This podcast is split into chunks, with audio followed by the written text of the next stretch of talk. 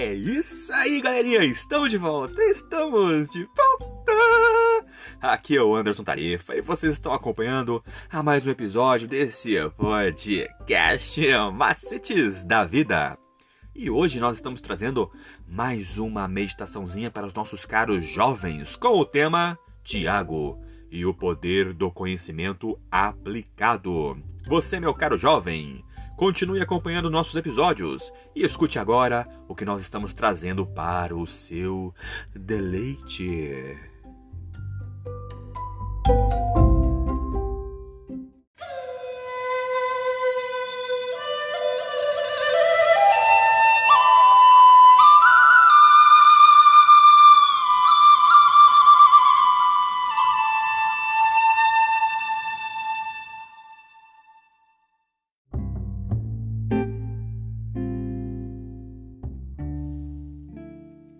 O título da meditaçãozinha de hoje é Fé que atua de todo o coração.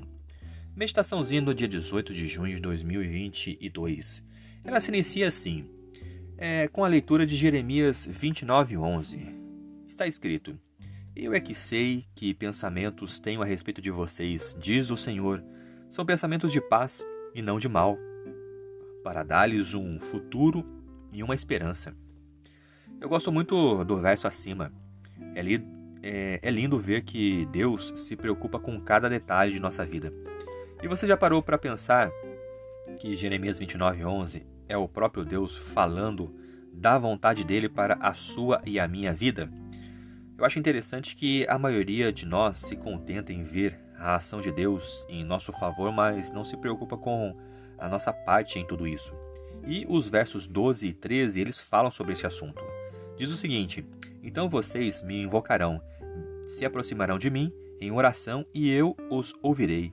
Vocês me, me, vocês me buscarão e me acharão quando me buscarem de todo o coração.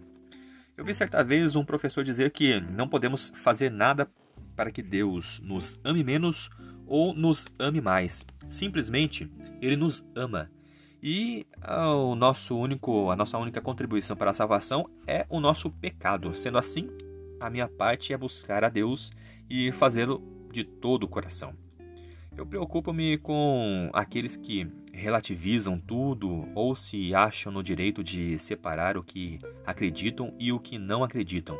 Uma frase atribuída a Agostinho talvez possa ajudar a repensar a sua postura.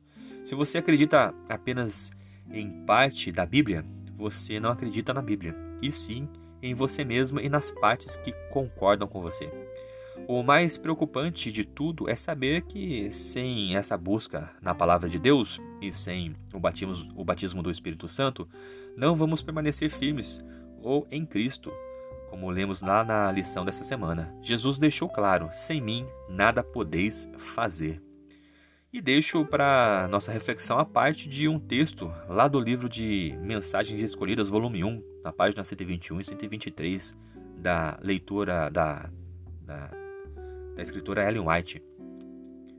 Um reavivamento da verdadeira piedade entre nós é a maior e mais urgente de todas as nossas necessidades. Buscá-lo deve ser a nossa primeira preocupação. Nós precisamos orar mais e falar menos. Abundante é a iniquidade e o povo deve ser ensinado a não se satisfazer com uma forma de piedade sem o espírito e o poder.